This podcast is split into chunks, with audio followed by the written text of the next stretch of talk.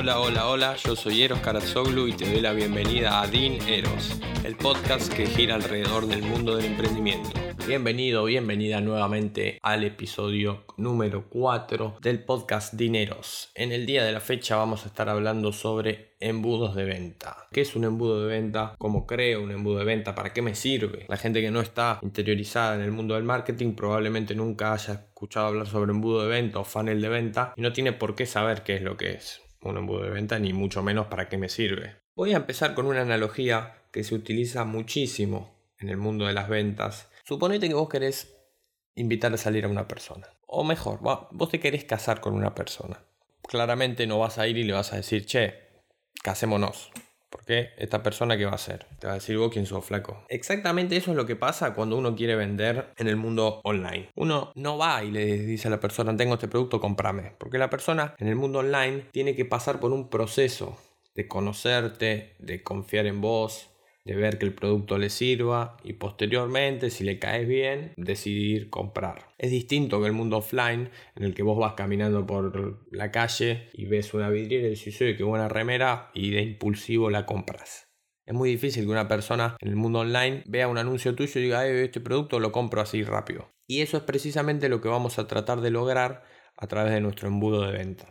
Entonces, ¿qué es un embudo de venta? Simplemente el embudo de ventas es un camino que vamos a, marcarle a nuestro potencial comprador. Esa persona va a ir realizando ese camino hasta llegar al final en el que te casas o analógicamente conseguís la compra. Y simplemente le decimos embudo porque suele tener esa forma. Si nosotros utilizamos el modelo AIDA, que ahora voy a explicar paso a paso cómo se realiza, va a ser mucha gente la que nosotros le logremos captar la atención que es el primer paso. De esa gente, menos va a ser la que le logremos despertar interés. De esa gente que le logramos despertar interés, menos van a tener el deseo de adquirir nuestro producto. Y de esas personas que tienen el deseo, menos van a ser las que pasen a la acción y nos terminen comprando. Y el modelo AIDA es básicamente lo que estuve mencionando muy por encima recientemente cuando hacía estos pasos del embudo, que son los pasos que vamos a tratar de, generar en ese potencial consumidor. Atención, interés, deseo y acción.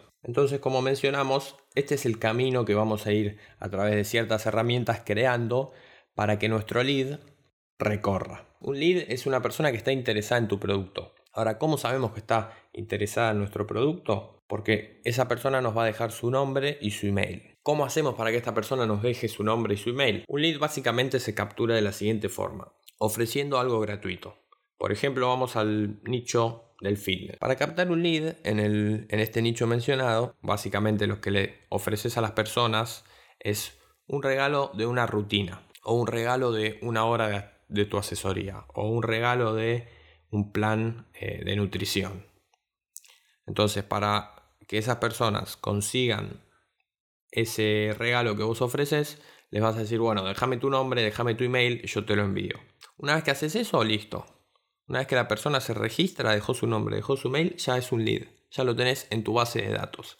Entonces todas estas personas que vos vas a ir creando en tu base de datos es gente que está interesada y es gente a, través de la cual, a través de email marketing, email marketing son una cadena de emails que vos, vos vas a estar mandando para ir afilando tu relación con esa persona. En esos emails vos vas a aportar contenido de valor, vas a aportar contenido de valor, vas a aportar contenido de valor y últimamente vas a aportar más contenido de valor. Cuando hagas todo eso, también, y hay que remarcarlo bien en claro, porque hay muchas personas que utilizan esta herramienta solamente para producto de venta, producto de venta, producto de venta, y eso lo que hace es que la persona se canse. La persona se cansa, se desuscribe, no le interesan los mails que vos mandás, no los abren. Entonces siempre va a ser contenido de valor que a la persona le aporte y le interese. Básicamente eso es un embudo de ventas. Entonces, ¿cómo creo un embudo de ventas? El punto es no complicarse en el embudo de ventas. Un embudo de ventas sencillo se puede escalar muy fácil y se puede optimizar muy fácil. Obviamente hay que aclarar que todo lo que vaya ocurriendo dentro del embudo vos lo vas a tener que ir traqueando porque lo que no se traquea no se optimiza y lo que no se optimiza no se mejora. Entonces, en grandes rasgos, ¿cómo creo el embudo? ¿Qué pasos le doy al embudo?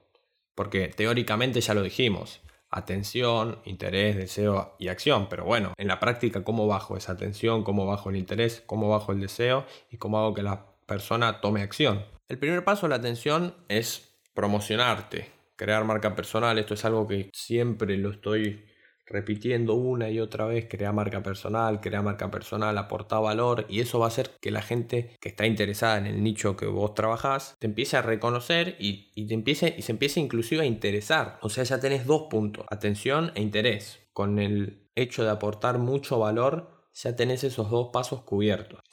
Pero, siempre hay un paso que menciono también, es que vos te tenés que sacar el hecho de la cabeza es que voy a vender lo que vos tenés que pensar es en aportar valor. Y eso va a traer el interés, eso va a traer el deseo y eso posteriormente va a traer la acción. Si vos estás viendo cómo tratás de vender, error. Porque a la gente no le va a interesar. A la gente no. Hay un dicho que es espectacular, que es a la gente no le gusta que le vendan, pero le gusta o ama comprar. Y es verdad. Cuando vos te viene un vendedor es como, no, no, ya está, no me interesa. Te vienen en un local a ayudar, no, no, estoy viendo. No, como que no, a la gente no le gusta que le vendan, pero le gusta mucho comprar. Entonces la nueva manera de vender es vender sin vender. ¿Y cómo vendo sin vender? ¿O vendo o no vendo? No, justamente vender sin vender es aportar valor, generar interés y de a poco ir trabajando las relaciones. Eso es lo que va a generar deseo en las personas. Vos le vas a mostrar, vos aportás valor, aportás valor gratuito constantemente. Tenés un podcast, haces canales de YouTube, subís contenido diario, la gente se da cuenta que con vos aprende. Empieza a confiar en vos. Cuando la gente ya confía en vos, vos podés promocionar un producto. Si una persona que en la que no confiaste viene y te dice, te promociono este producto, mira, compra este curso. ¿Y vos qué le vas a decir? Eh, mm, no, está bien, gracias. Eh, no me interesa, la verdad. O vas a decir, no, quiere cobrar la comisión. Chao. No es el punto. Una vez que vos confías, sabés que esa persona te, te trae cosas de valor, cosas que te sirven. Y quizá te trae un curso que es de pago y lo tenés que pagar y esa persona se va a llevar una comisión porque está haciendo marketing de afiliados, pero sabes que te trae algo de calidad, sabes que te trae algo que a vos te sirve. Entonces quizá estás dispuesto a decir, bueno, a ver que me trae un curso de 10 dólares. Eh, a ver, 10 dólares, sí, me lo puedo permitir pagarlo. Confío en esta persona, sé que me trae cosas de calidad, sí, listo. Y lo compras. Entonces, básicamente, ese es el camino que tenemos que tratar de lograr.